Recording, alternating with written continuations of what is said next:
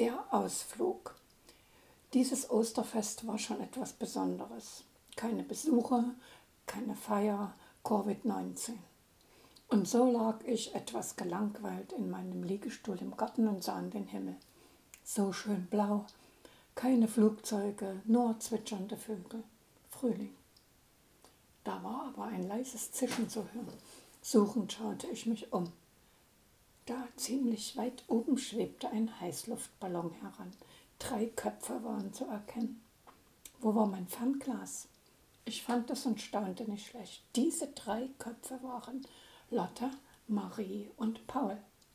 Wo wollten die denn hin? Nun winkte ich wie verrückt. Sie bemerkten mich und winkten ebenso. Per WhatsApp wiederholte ich meine Frage.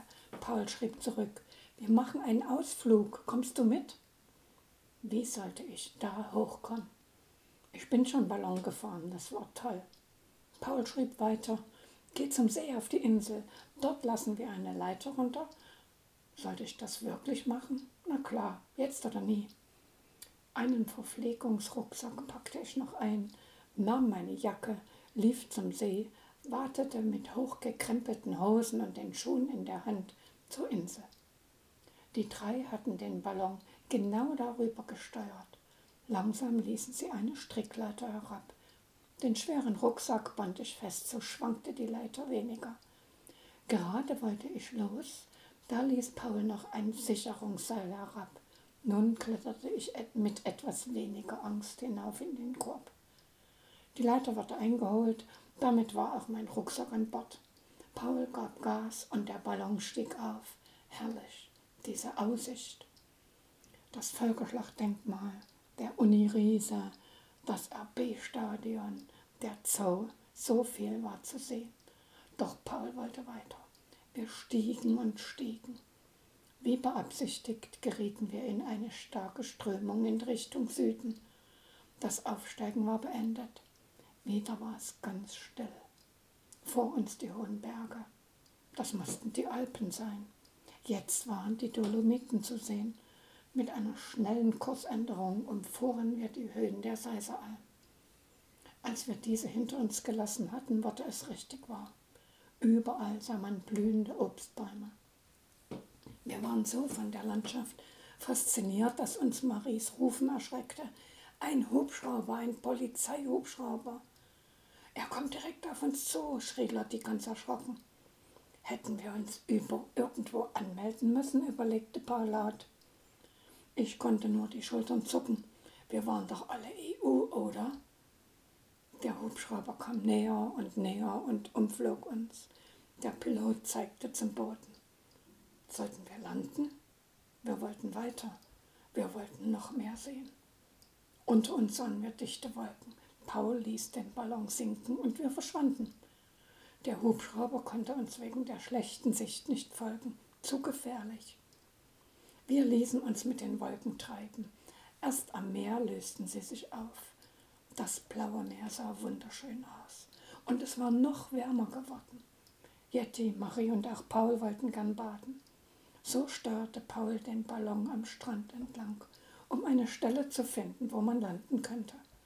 Hinter der Düne, neben einem kleinen Pinienwäldchen, wird es gehen und wir werden auch etwas versteckt.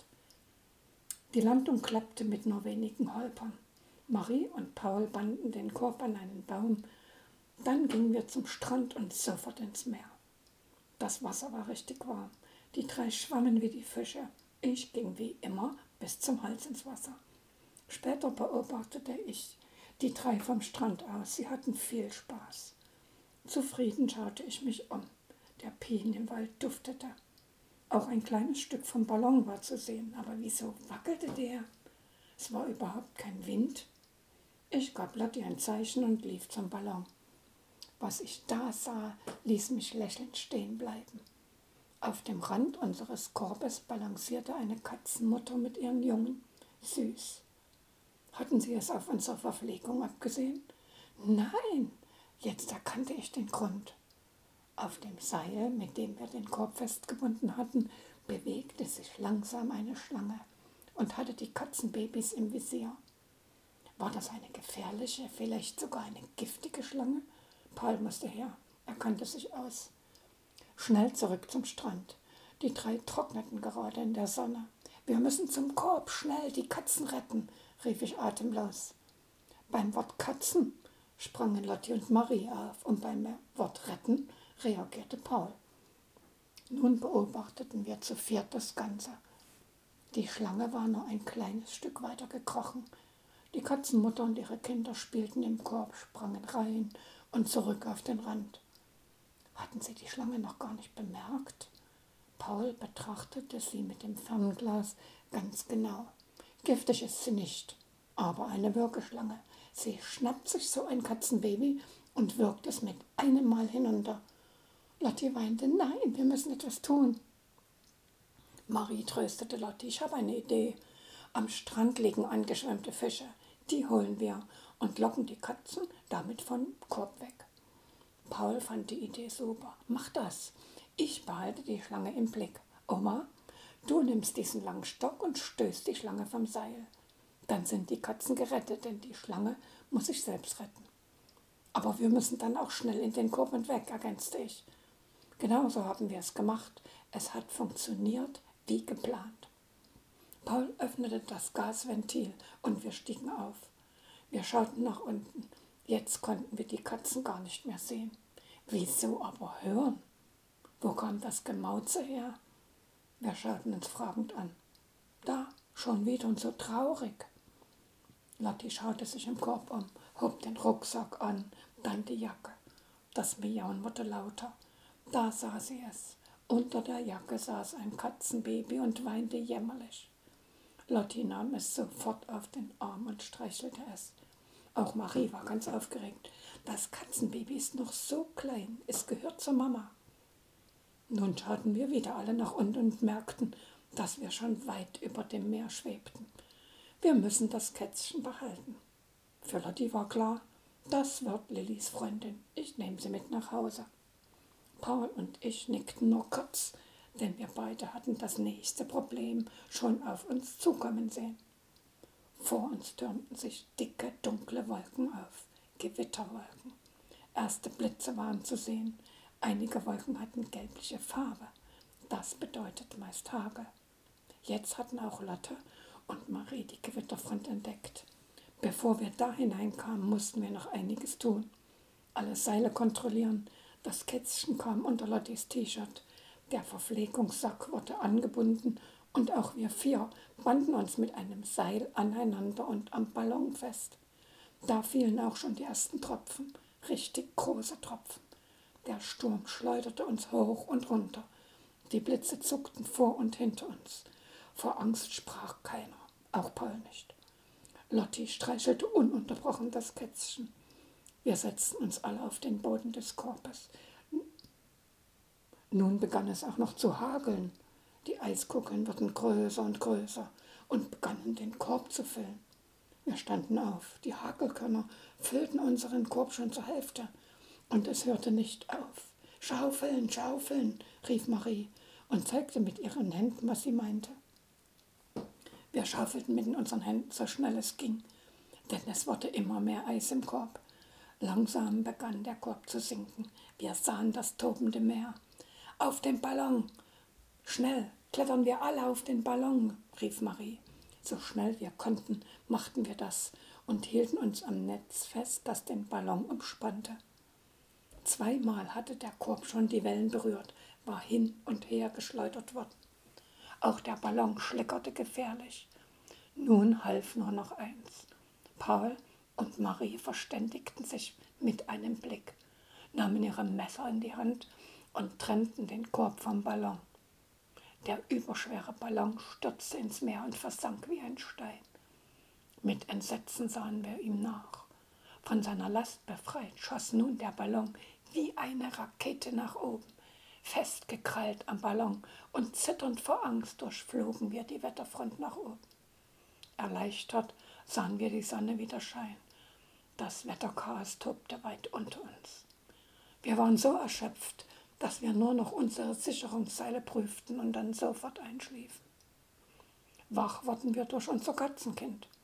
Ihm war langweilig und es hatte Hunger. Hunger hatten wir auch. Wo hatte es hingeweht? Unter uns sah man das Meer.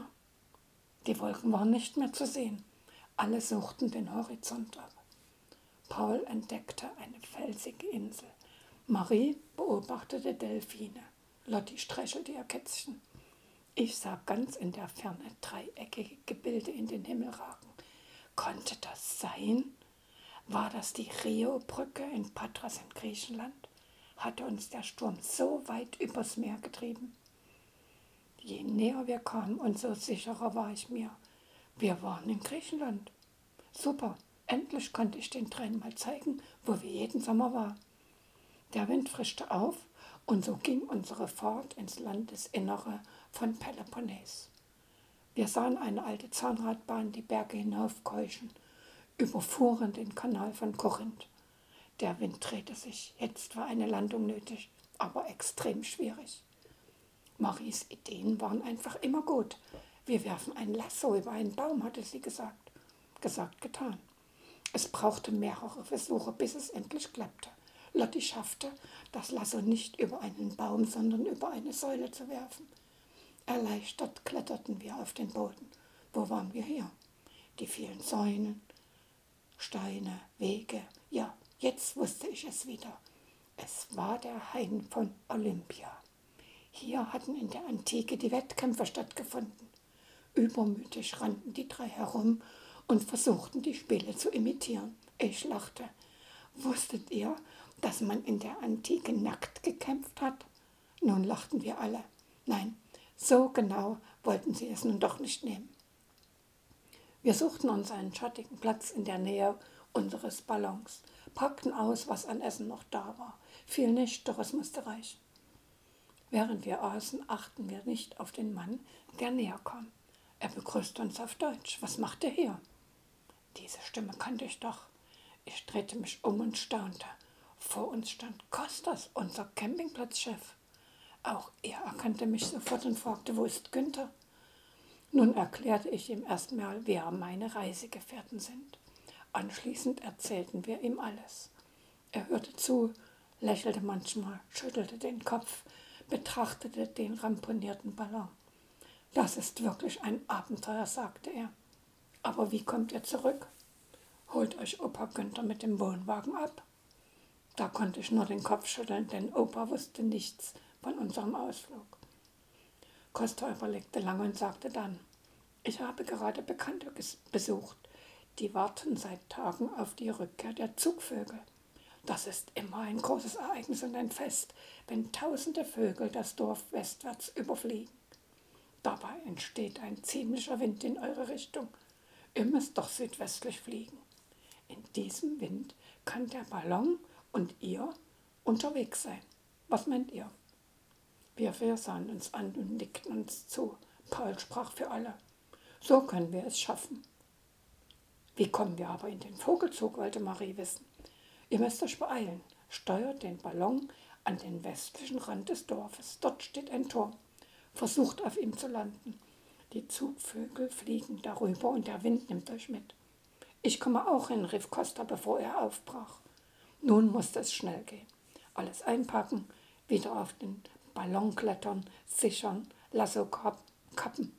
Zum Glück hatten wir noch etwas Gas und konnten den Ballon steuern. Wir sahen den Turm gleich. Was macht Costa da oben? Er hatte ein großes, festes Tuch angebracht. Langsam setzten wir dort auf und verstanden sofort. Das Tuch wurde mit dem Ballon verbunden. Wir konnten darauf sitzen. Toll gemacht, Costa. Er zeigte ganz aufgeregt in eine Richtung. Da sahen wir es auch.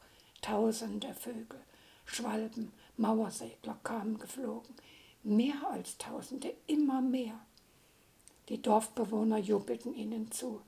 Dicht flogen sie über unseren Ballon dahin. Wir spürten den Wind sofort. Er wurde stärker und stärker. Der Ballon ruckelte, zerrte, hob mit einem Ruck an und flog mit den Vögeln davon. Wir alle vier, wie auf einem fliegenden Teppich auch mit. Noch einmal winkten wir unseren Helfern zu. Unermüdlich flogen die Schwalben dahin. Das Geräusch der Flügel schläferte uns ein. Wieder weckte uns das Kätzchen. Vorsichtig schauten wir über den Teppichrand. Wo waren wir jetzt? Die Vögel waren verschwunden, waren angekommen und bauten sicher irgendwo Nester. Wir schwebten über dem Albrechtsheimer See. Paul lenkte den Ballon genau über unseren Garten. Ich umarmte meine Reisegefährten und kletterte vom Teppich. Der Ballon stieg noch einmal auf. Würde das Gas auch für, den, für das allerletzte Stück reichen? Mit diesen Gedanken schlief ich ein. Der Ruf von Opa, wir müssen nach Hause, weckte mich. Noch ganz verschlafen schaute mich, ich mich um. Wo war der Ballon? Wo waren Marie, Lotte und Paul? Oder war das alles nur ein Traum? Mal sehen, wie viel Katzen Lotti hatte.